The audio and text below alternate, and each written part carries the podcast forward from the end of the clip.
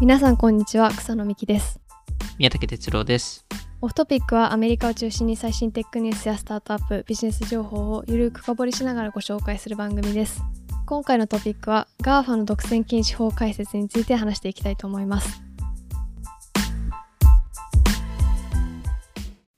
はいということで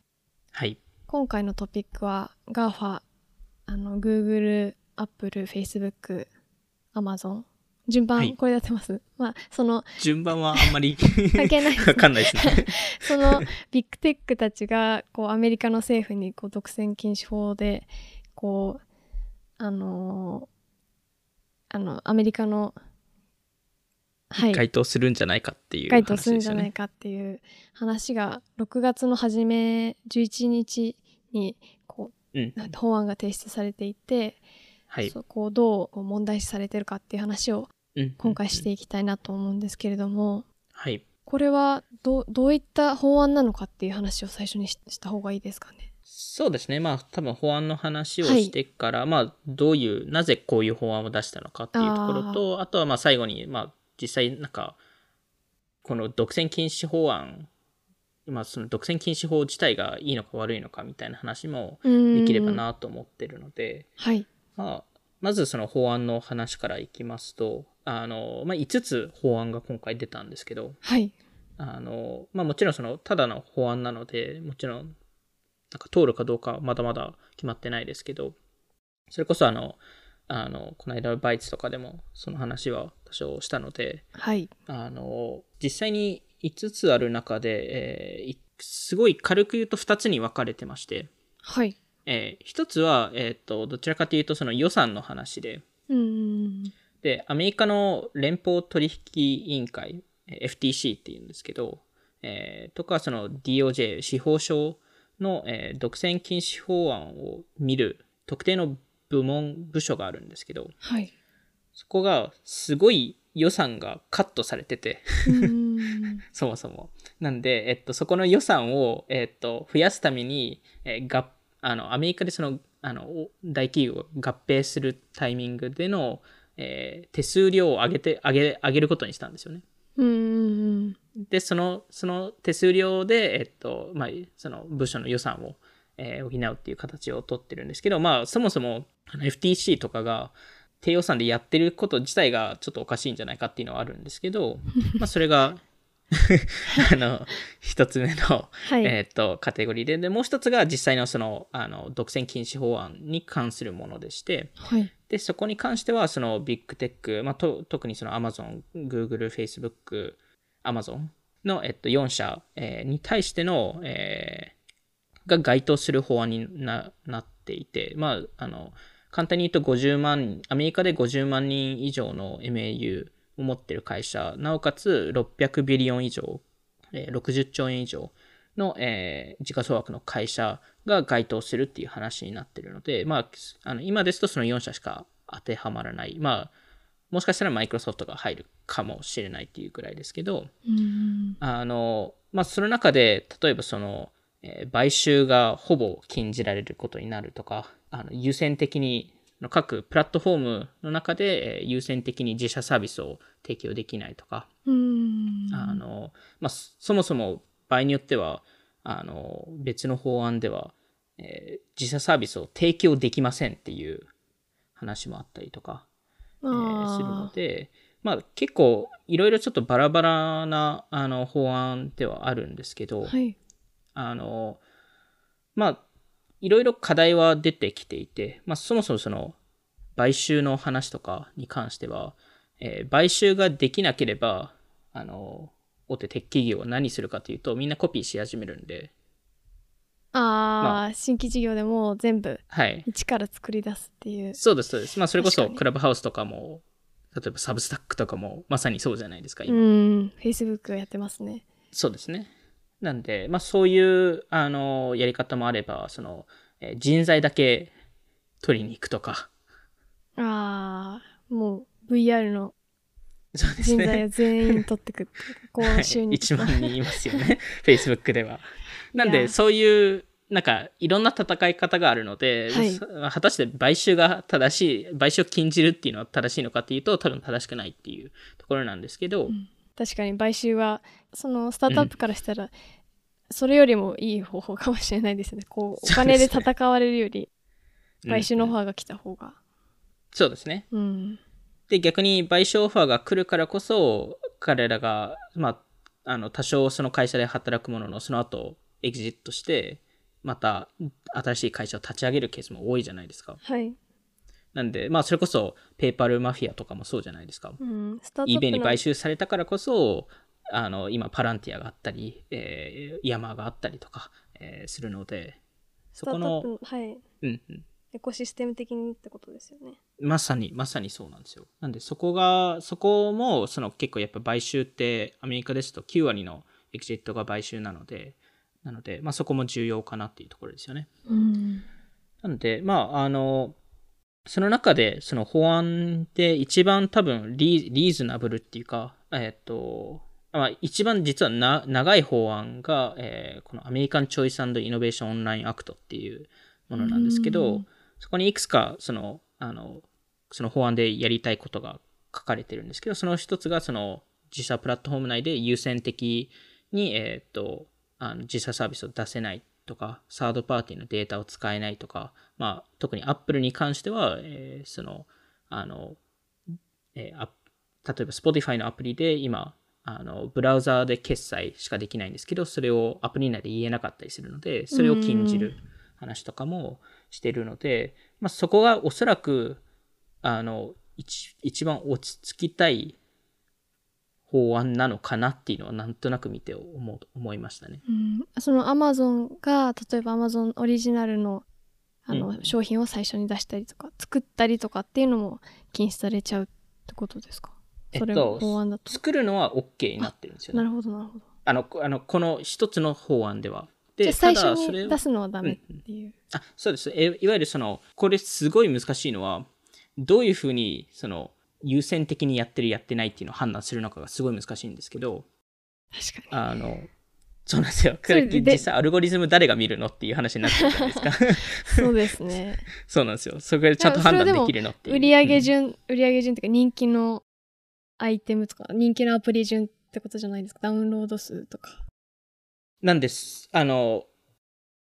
アルゴリズムがシンプルであれば、そこは分かりやすいんですけど、例えば Amazon とかっていろんなもの見てるはずなんで、例えばレビューの精度を見たりとか、えーレビューの数と、えーあの質を見たりとか、えーどれくらい検索されてるのかを見たりとか、え多分いろんなデータポイントを見て、そのあのランキングって決まってますし、例えば Facebook でもそうですけど、あのニュースフィードのアルゴリズムってすごい複雑なんですよね。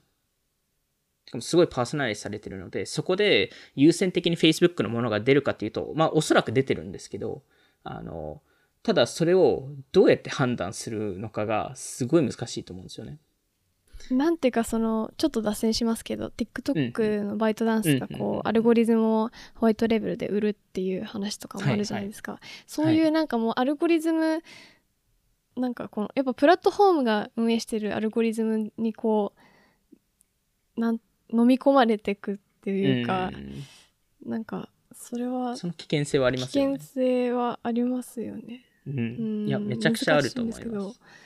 うんへえ。そうなんです。なんで、まあ、Amazon の場合を話しますと、あの、草野さんが言ったように、その Amazon Basics とか、その、はいプライベートレーベルのものありますけど、それを、いわゆる Amazon は、まあ、あの、Amazon はい今のところ、これは、あの、やってないと言ってますけど、彼らのマーケットプレイスの中の、えっと、サードパーティーデータを使って、それで、あの、何が人気かっていうのが理解できるんで、それでうん自社のプライベートレーベルのプロダクトを作ってるんじゃないかっていう疑いって、まあ、いろんなところから指摘されてるんですけど、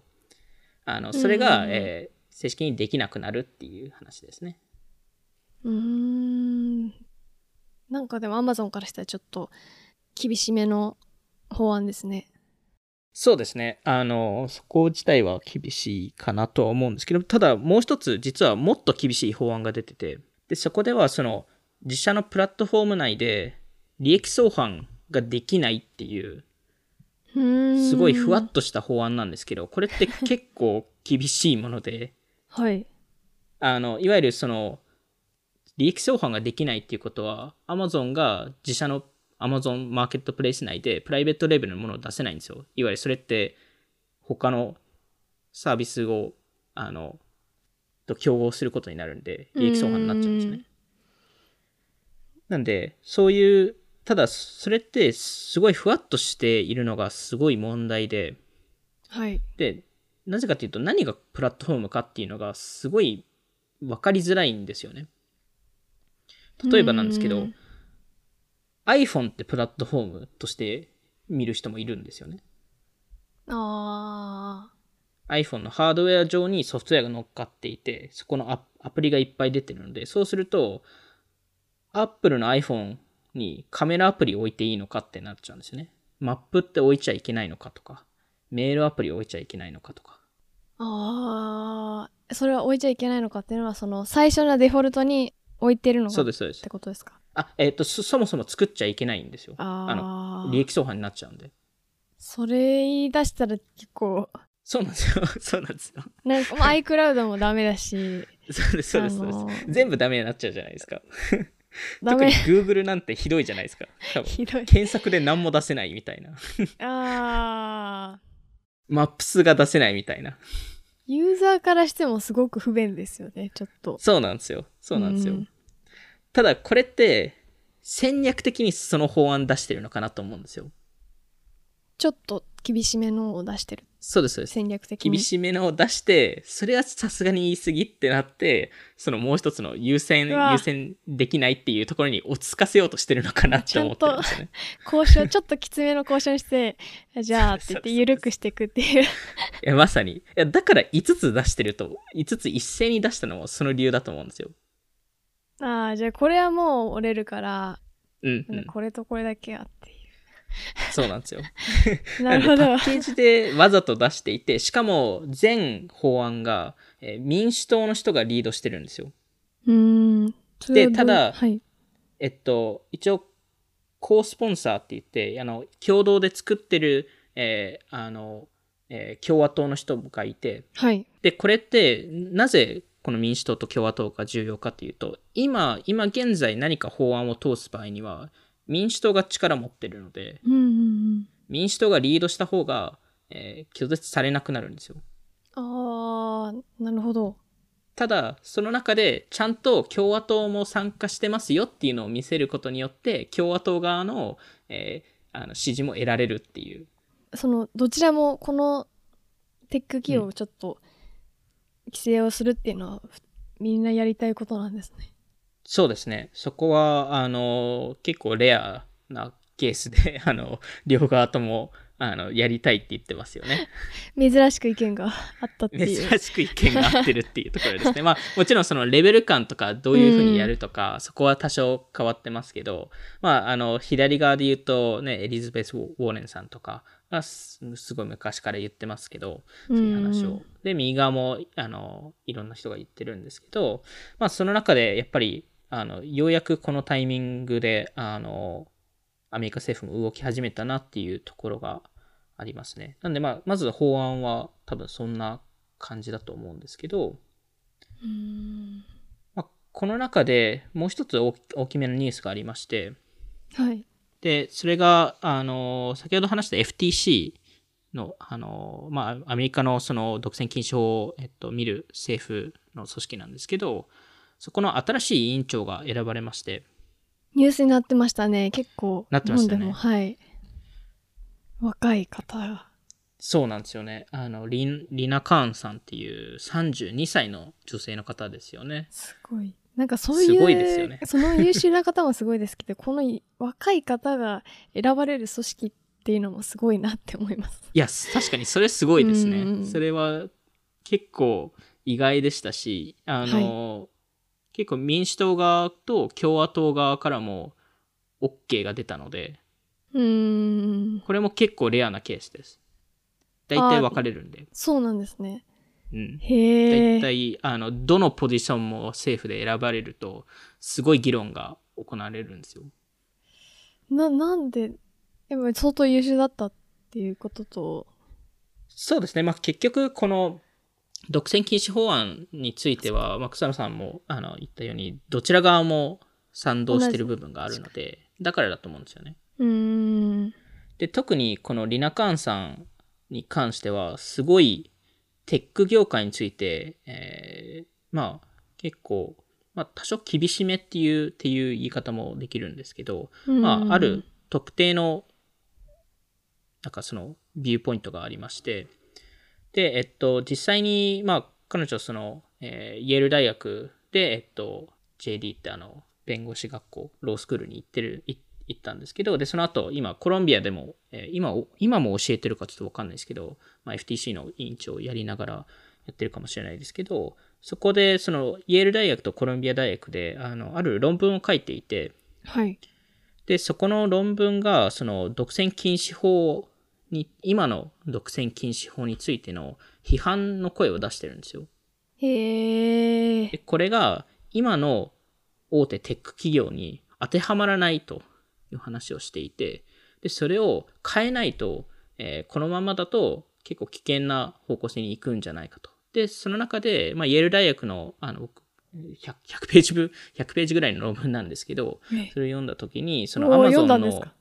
読みました、読みました。昨日読みましたよ。ええ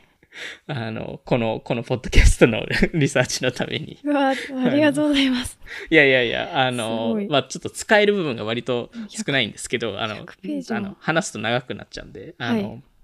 ただ、その中で、まあ特にそのイェール大学の時は2015年ぐらいに、あの、論文書いてるんですけど、はい。あの、アマゾンについてかなり語っていて、アマゾンがなぜ独占禁止禁止法案に、えー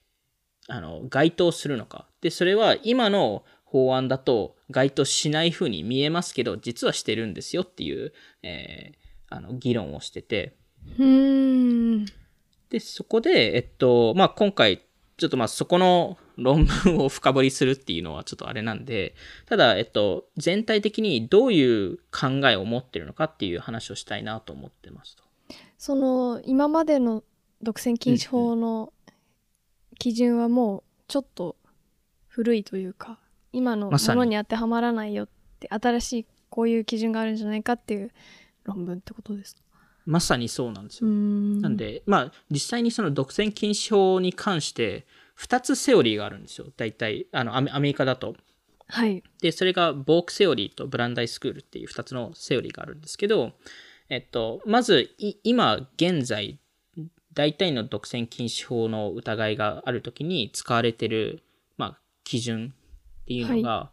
えーいわゆるコンシューマーウェルフェアっていう概念を使っていて、まあ、いわゆるその、えーエンドユーザーに、えーなんか、えー悪影響があるのかっていうのを見てるんですよね。で、それをどういうふうに悪影響あるのかっていう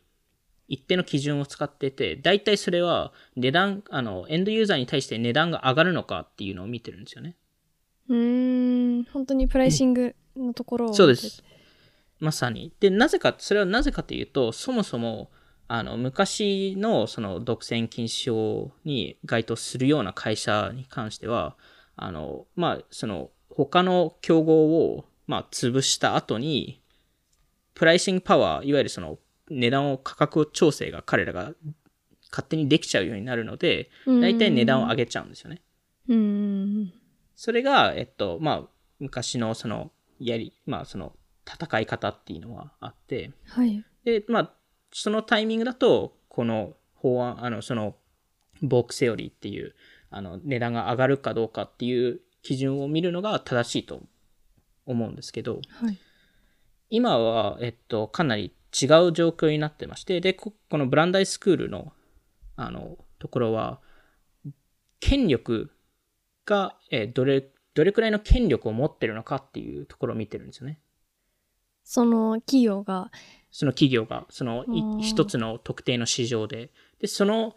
権力を持っていると、えー競合が入りにくいのかっていうのを見てるんですよね。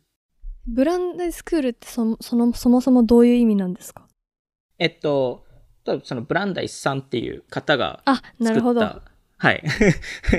あの、セオリーなので、あの理解しましたで、そ、そこに、名前なんそですねあそうです。単単純に名前だけですね。で、えっと、このリナ・カーンさんは、このブランダイスクールの考え方を、えー、を結構信じてるっていうか、あの、うんっていう側なので、まあ今回、まあその彼女の論文でもそういう話を、えーしていますと。で、えーまあその、先ほども言ったように、やっぱりその値段を上げるっていうのが元々の基準だったものの、今のテック企業を考えると逆じゃないですか。安くどんどんしていくっていうのがそうなんですよ。戦略ですもんね。そうなんですよ。で、もちろん多少値段上げたりとかしますけど、それこそ Facebook と Google は、えーここの四半期で広告のあの単価の売り上げ上げてるんですよ。ああ、なんか安くしていくっていうよりも、そもそもインターネットサービスの単価がどんどん下がってるって感じはしますよね。まさに、全体的に多分そうじゃないですか。はい。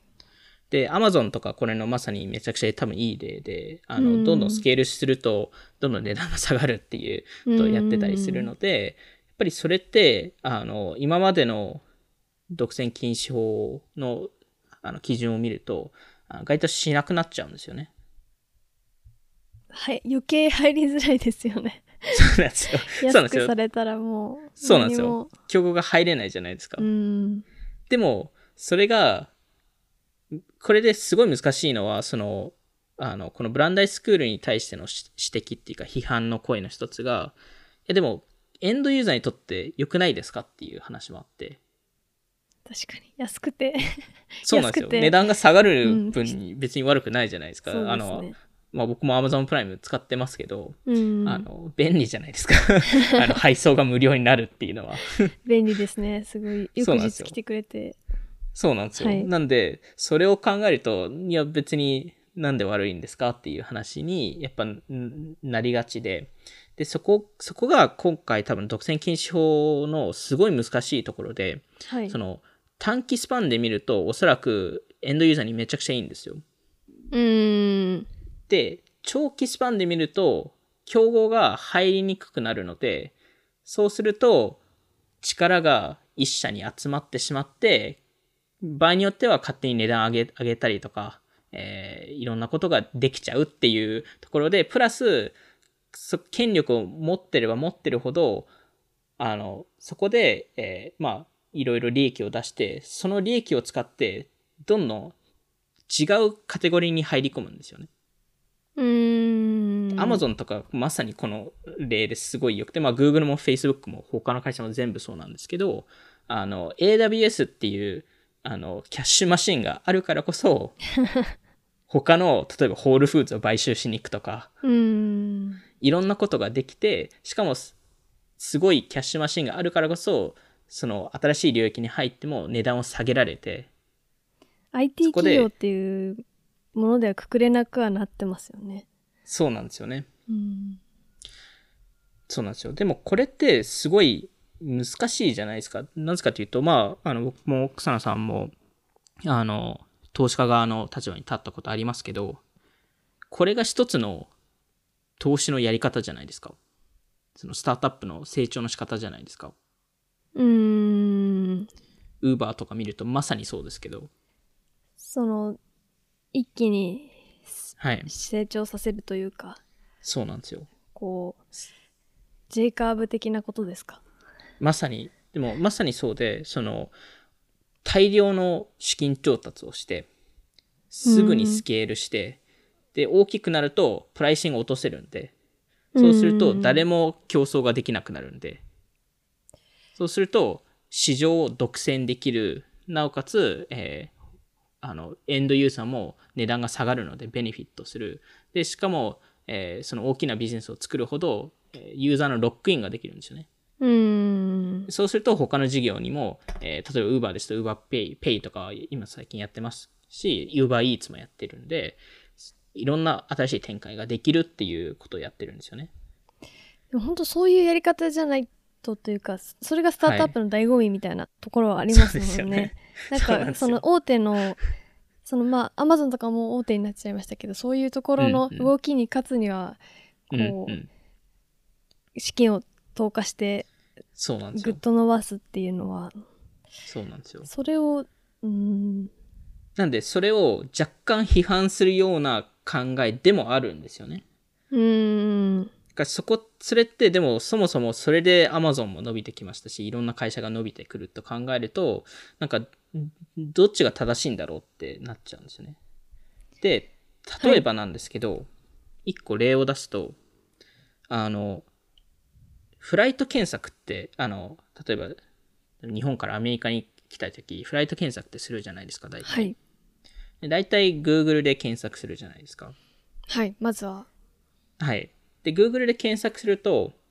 昔ですと、大体、あの、Google の広告とかで、一番上に、Expedia とか、プライスラインとか、その OTA サービスが出てたと思うんですよね。はい。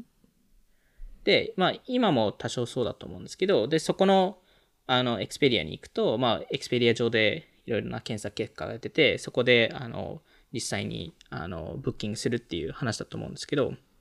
実は、その Expedia とかプライスラインがあって、あの、ある一定の会社、一つの会社を使って、フライト検索のエンジンを使ってたんですよね。自社のエンジンじゃないんですね。じゃないんですよ。今は変わりましたけど、へー昔は違くて、あの、それが、えっと、ITA っていう会社なんですけど、はい。そのまあ ITA っていう会社はいろんなデータサイエンティストとか研究者が所属してる会社で、まあ本当に彼らは、あの、フライト検索エンジンをホワイトレーベルでいろんな会社に売るっていう。ことをやってたんですよね。まあいわゆる SaaS モデルみたいな形で。はい。で、その会社が、えーある日、えっと、ちょっと何年か覚えてないですけど、Google に買収されたんですよ。おー。で、700億ぐらいで買収されたんですけど、はい。でもちろん Google って、まあ Google の検索の結果が全部データとして残ってるので、いろんな今のトレンドって見え見えると思うんですけど、はい。その中でやっぱりフライト検索ってすごいあのうん使われるっていうのを理解してて、で、その中で、まあ、ほとんどの検索がこの Expedia とか、まあ、いわゆる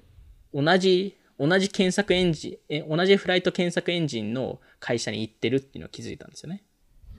お。それはじゃあ。はい。となったら、そこ買って、実、その、そもそも検索結果のページに出した方が、ダイレクトで出した方が早いんじゃないかと。うーん。そうすると、ミドルマンがなくなりますよねっ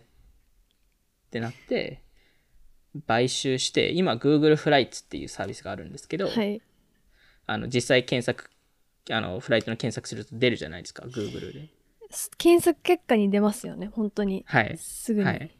はい。すごい便利じゃないですか。とっても便利。めちゃくちゃいいサービスじゃないですか。はい。それってどっち、なんかいわゆるその、よく、よくない話なのか、いい話なのかが、うん僕個人でもすごい複雑な気持ちで、うーん。あの、そうそう、独占禁止法のことを考えると、これで Google が結構この領域を壊しに行ってるなっていう、まあ、いわゆる競競争が入れなくなるようにしてるなと思うものの、結局 OTA もミドルマンですし、うーん。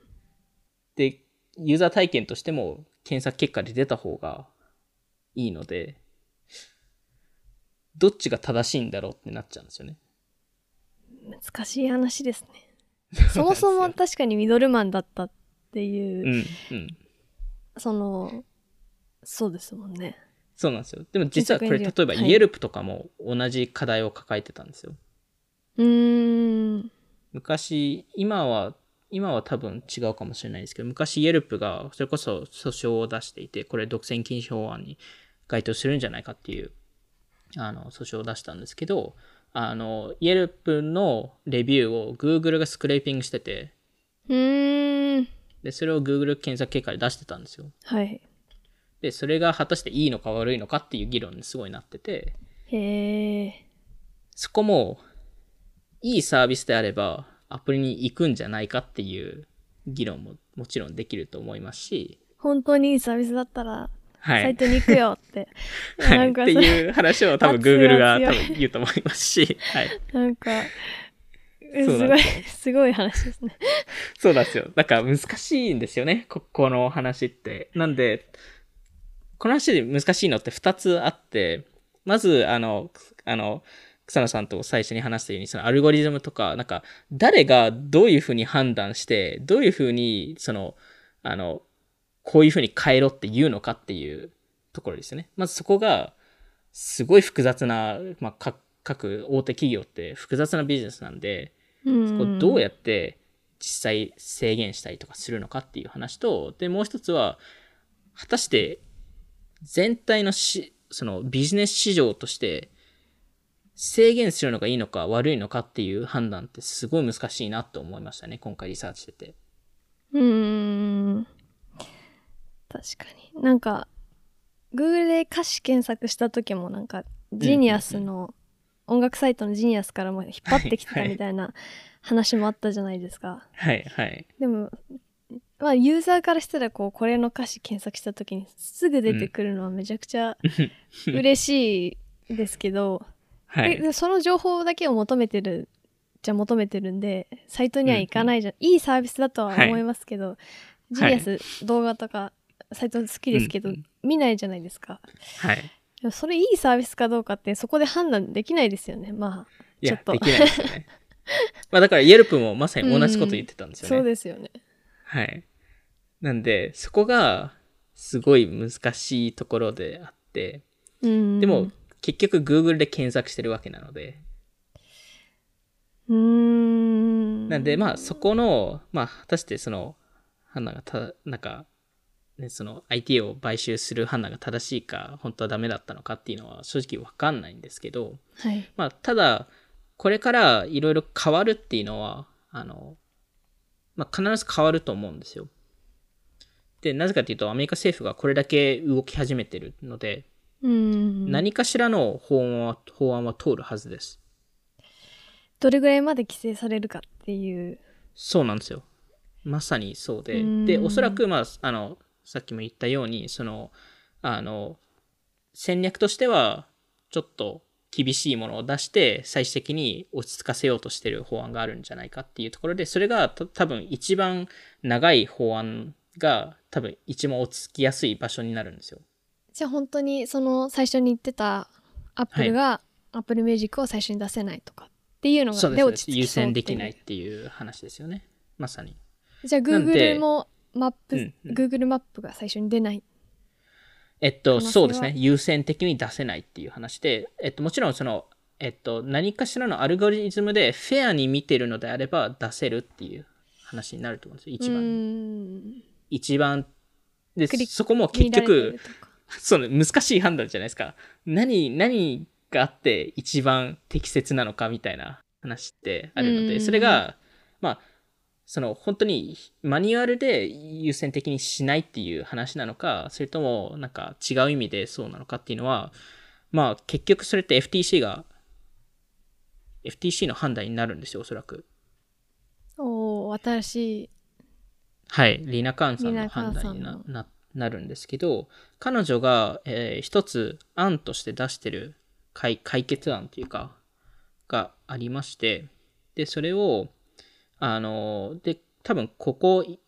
次の1年ぐらいこの言葉ってまあまあ聞くようになると思うんですけど、はい。えー tech company を common carrier として見るっていう話で、で common carrier キャ、 carrier っていうのは、まあ、どちらかというと、その、あの、日本でいうソフトバンクとか、はい。今楽天とか、あの、NTT ドコモとか、えーそこら辺だと思うんですけど、あの、まあ、いわゆるインフラ、ユーティリティとして見るっていうところですよね。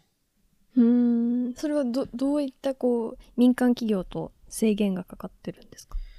えっと、そこの制限の違いって、その、アメリカの民間企業って、いろんな形で、えーあの、差別ができるんですよ。すごい悪く言うと。例えばなんですけど、あの、えーこれ実際に、えっと、あの、訴訟があって、えっと、はい実際、あの、えー解決されたんですけど、ある、えーパン屋さんが、アメリカのパン屋さんが、はい。えーゲイのカップルに、えーカスタムオーダーが入ってきたんですけど、それを、えー作らないって言ったんですよ。はい。あの、ゲイのカップルには、えー出したくないですと。うーん。って言って、それが最終的に、あの、あの、最高裁判所まで行ったんですけど、結果として、ビジネスとしてはそこを選んでいいっていう話になって、うーんなんで、えー売ら、まあ、そのカップルに売らなくてよく、よくなったんですよ。選べるそのそうです。選べるね。差別とかではなくてお客、うん。その商売としてお客さんを選ぶ権利はあるっていうのが意見が勝ったってことですか？まさに。なんで、でもそれって、いわゆる差別要因になはい。る可能性ありますし、まあ、はい。そもそも、えー利益相反系の話をすると、もう Amazon だとか Apple とかも、まあまあ、おそらくやってますけど、やっぱ自社サービスの方が優先的に出したいじゃないですか。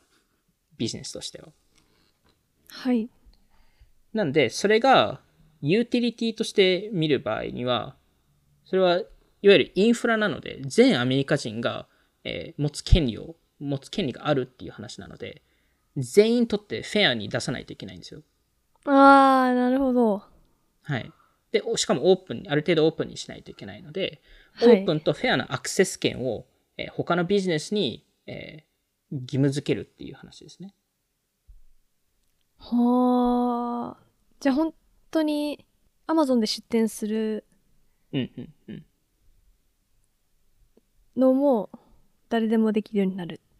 みたいなそうです、そうです。で、例えばですけど Facebook とかはいもこれ、ちょこちょこやってますけど、まあ、あの、Twitter も過去やったことあるんですけど、API アクセスを競合に提供しないケースとかあるんですよ。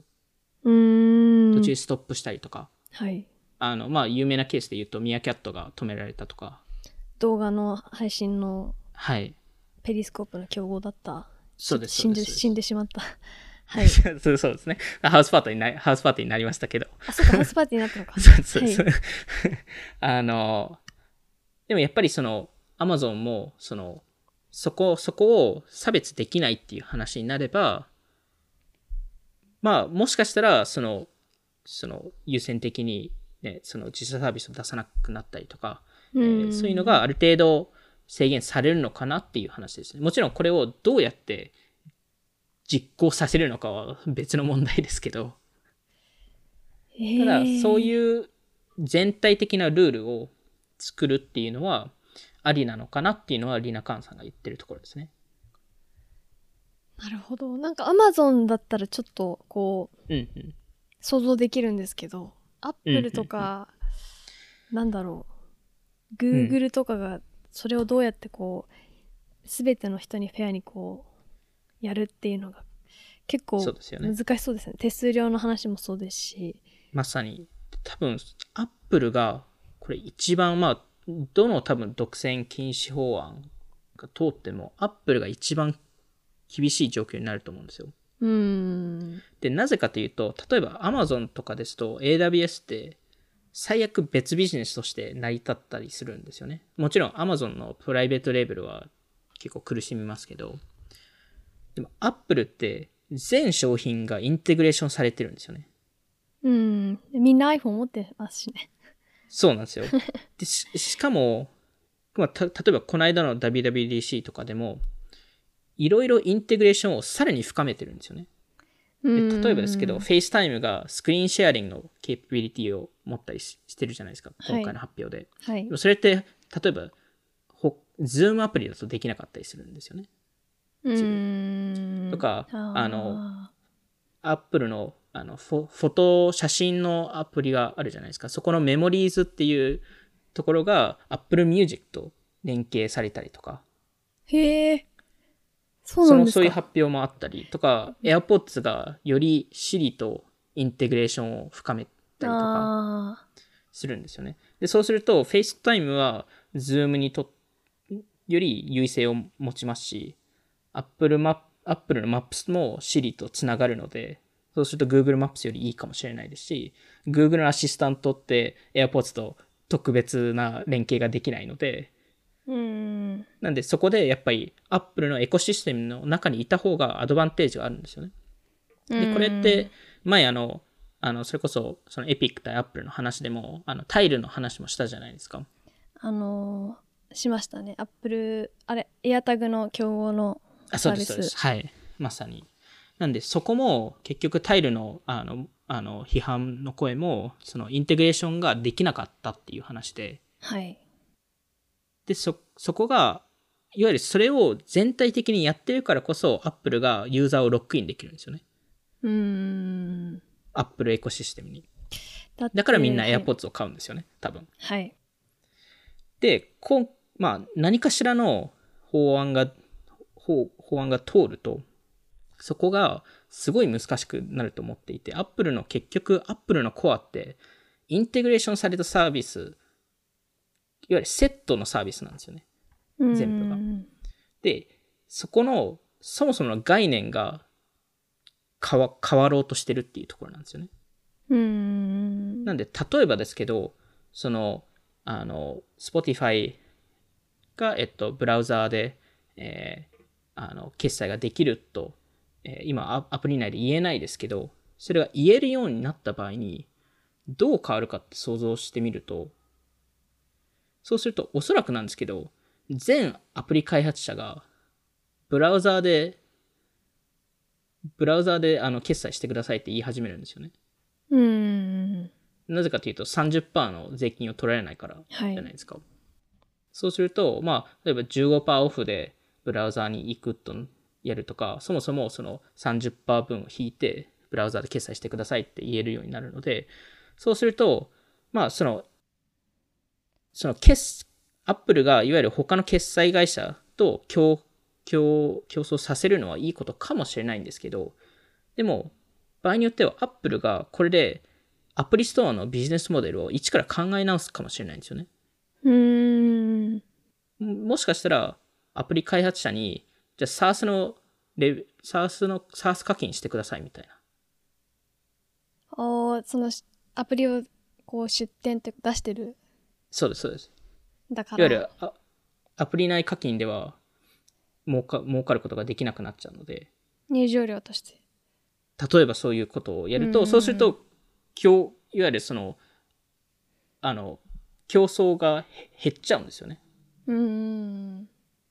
で、そそれ、そうすると市場も小さくなる。そうすると、もしかしたら、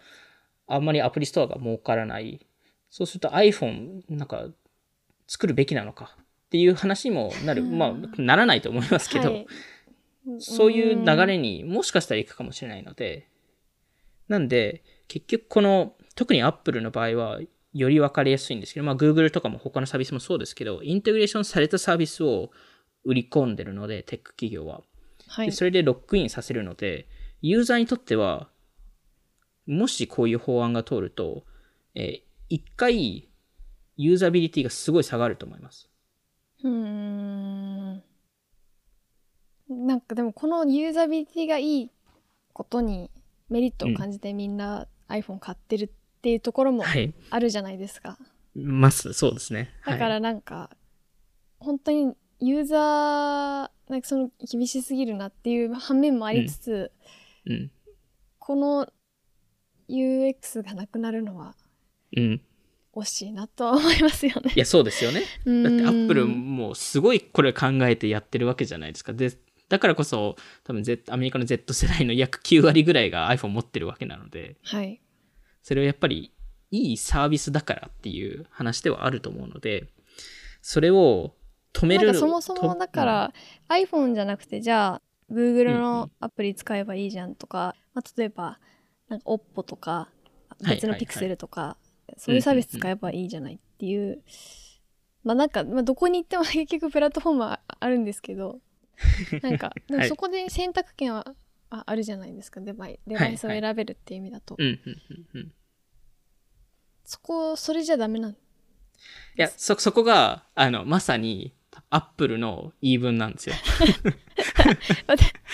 で、これがすごい、いや、これがす、す、草野さんすごいいいポイントを出してて、これが独占禁止法案でのすごい難しいところで、これがた、特にアップルとエピックが戦ってた訴訟をしている中で、裁判の中ですごい議論となったのが、何が市場なのかっていう話なんですよ。うーんアップルのエコシステム自体が市場なのか、アップルのアプリストアが市場なのか、ゲーム、アアプリ、アプリ市場を見てるのか、ゲーム市場を見てるのか、そもそも iPhone って一つの市場なのか、それともスマホ市場なのか、うーん。それの定義によって全部変わってくるんですよね。そのなんていうかユーザーからしたらうん、うん。個人的な意見で言うと、ユーザーからしたらこうデバイスを選べるっていう意味で言うと選択権はあるなと思うんですけど、アプリ開発者からすると、絶対に iPhone で出さなきゃいけないじゃないですか。はい。あのまあ、はい。はい。Android だけでもいいと思うんですけど、どっちも市場を考えたら必要不可欠なので、っていう意味だとこう見方が違いますそれを、それを考えるとですよ、草野さんが言った、言ったポイントすごい面白くて、はい。アプリ開発者は必ず iPhone で、iOS でアプリ出さないといけないとなると、iOS にアプリが集まるじゃないですか。はいそうするとユーザーは自動的に何か携帯を買うときには iPhone をまず買うようにならないですかね。あーそっか確かにそういう意味でロックインしてるっていう話になっちゃうんですよね。なんでまあそこも結局議論の話で、で、あの、エピックもアップルもいろんなデータをお互い投げ合って、なんかロックインしてる、ロックインしてないみたいな話でいっぱい出てますけど、はいあの、そこが多分すごい難しいところで、うんあの、ただ、やっぱ方向性としては明らかに法案を出すっていうところに今至ってるので、うんなので、まあ、で、実際どれくらいインパクトがあるかっていうのは、あの、まあ、それがいいインパクトなのか、ネガティブなインパクトなのかっていうのは、正直わかんないじゃないですか。あの、うん両方の道を取れないんで。長期的に見たらいいかもしれないしそうなんですよ。悪いかもしれないしそれも結局わかんないんで、はい。あの、長期的に、例えば10年、10年後振り返っても、結局、法案が通んなかった場合の道ってわかんないので、うん。結果がわかんないんですけど、はい。あの、ただやっぱりこういう方向性に行ってるっていうのは、何を示してるかというと、アメリカの政府が、えーまあ、とかリ、リナカーンさんは、あの、いわゆる競争が増えることが大事だっていう話をしようとしてるんですよね。うんで、今の大手テック企業がいる中だと、それができなくなっちゃうっていう話で。なんで、彼ら、そのリナカーンさんとかアメリカ政府が、いわゆるこれって賭けだと思ってるんですよ。アメリカのイノベーション、アメリカの起業家の賭けだと思っていて、うん彼らがよりいいものを作ってくれるっていうことを信じてこれをやってるはずなんですよ。うんで今だと、やっぱり次のアップルだ、誰も多分新しいスマホって作ろうとしないじゃないですか。はい起業家で。で、つ次のアマゾンを、まあ、次のアマゾンはじ実際に何社かいますけど、あの、でもやっぱりアマゾンを潰すのって、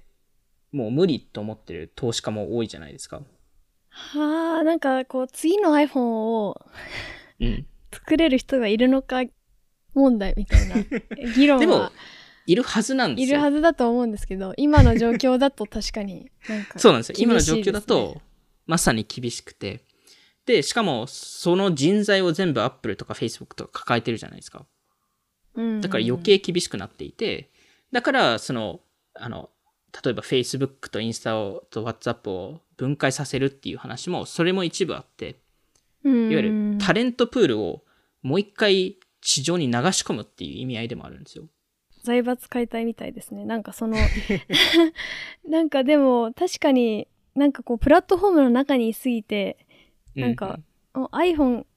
と Android がなんなんかその次の iPhone っていう概念すらうんうんなかったというか、確かに。なんかこれ以上新しいデバイス確かになんかスマートフォンのデバイスってうんうんうんうん生まれる気配はないですよね今のところは。いや、ないですよね。まあだからこそ、逆に分解した後ってどうなるかっていうと、いろいろ大変なことが起こる、起こると思いますけど、うんおそらくなんですけど、多分、10年以内には分解されます。おそらくですけど。例えば YouTube が別の会社になってたりとか、Instagram 別の会社になってたりとかすると思うんですけど、そこですごい難しいのって、例えばインスタを見ると、インスタグラムが今の会社になった一部のおかげはやっぱ Facebook なので、うん裏の広告システムって全部 Facebook のものなので、うんで、逆に今、インスタが花わと分かれると、インスタグラムが広告のシステムが全部なくなっちゃうんですよ。うん。それってどうやって解決するんだろうと思った時に、その草野さんがささっき言ったそのバイトダンスのアルゴリズムはホワイトレーベルで売られてるっていう話と同じように、各 SNS 企業が自社のインフラを一部サービス化するんじゃないかと思っていて。うーん。で、例えば Facebook が彼らの広告システムをインスタに売りますと。なるほど。別企業になった場合に。で、インスタはもちろんそれを払いますと。で、払ってる間に自社で作るなり、あのまあ、ずっと頼るなりするっていう形を取るのかなと思っているので、一つのその分解した後の解決、解決案が SaaS 企業になることだと思っていて、なるほど。それは確かに面白いですね。みんなに平等に。情報を与える。本当に別会社として運営するっちゃするけど、うん。なんうんか実態はそんなに、インスタグラムの実態はあんまり変わらん、なんていうか、ある意味いろんな人にただインスタグラムとしては自社で方向性決められるのと、あのデータを Facebook に流せない。うーん。そこが結構重要なポイントだと思っていて、やっぱいろんな会社が配下に入ると、データの共有ってすごいと思うんですよ、あそこ。あの、Facebook も、WhatsApp、あ、Facebook も Amazon も Google も、やっぱりそれがあって、ユーザーのプロファイルが作られて、ユーザーの行動を予測できるようになるので、うん。そこの制限をある程度かけるっていう話になるのかなと思います。確かに。でもそれって、例えば日本人からして、うん例えばそういう Facebook のアルゴリズムとか、そういうアルゴリズムなんていうかホワイトレーベルで売られるとしたらこうアメリカのテック企業が最強に強いっていう構造もあんまりなくなってきそうですよね。ある意味。そうですね。あの、そこをそ逆に、あ、確かにそうですね。確かに草野さんが言うように、それって逆に各ローカルで、えー新しい SNS が立ち上がるチャンスでもあると思いますし、あの、まあ、すごい怖いのは、例えば、バイトダンスのアルゴリズムとかで、どれだけデータがあるバイトダンスに行ってるかだと思っていて。確かに。はい。そうなんですよ。あの、スナッチャーとかも多分そこが一つの目的だと思っていて、最近のクリエイティブキットとかスナップキットっていうのは、いろんな場所に彼らが存在するからこそデータが取得できるっていう。その新たな、いいですか、はい新たな問題点として、このデータの独占禁止法みたいな、データプライバシーの独占はちょっとえぐくなってきませんか？いや、そこは、でもまさに一つの法案は、そこのより可視化をするとか、あの、はいポータビリティ、いわゆるその自分のデータを他のところに移管させることができるとか、そういうのはあるんですけど、でもおっしゃる通り、そこがすごい課題になってきていて、で、特に最近、アップルとかは、その、プライバシー、プライバシー強化してるじゃないですか。はい。とか、あと、クッキーが今今後なくなるとか、うんそういう話でいろいろ出てる中で、やっぱりどうやってユーザーのデータを獲得するのかが勝負になってくるんですよね。だからこそ今 Amazon のマーケットプレイスすごい強くて、うんすごい大量のデータ持ってるので、広告としてはすごい場所になっているんですけど、はい。それを特に今回独占禁止法案でいろいろ会社がバラバラになってしまうと、違う形でデータを取得しないといけないっていうところで、一つの多分解決案が、この SARS、SARS の提供になるんですよね。うーん。でもなんかこう、頼っちゃいますよね。頼っていかなくちゃいけない部分は、やっそうぱなんですよ。あるんだなって思いますね。はい。今回はこんなところで、はい。今回も聞いていただきありがとうございました。オフトピックでは YouTube やニュースレターでも配信していますので、気になった方はオフトピック JP のフォローお願いします。また、Spotify ではほぼ毎日5分でわかる最新テックニュースをお届けしているので、ぜひそちらも聞いてみてください。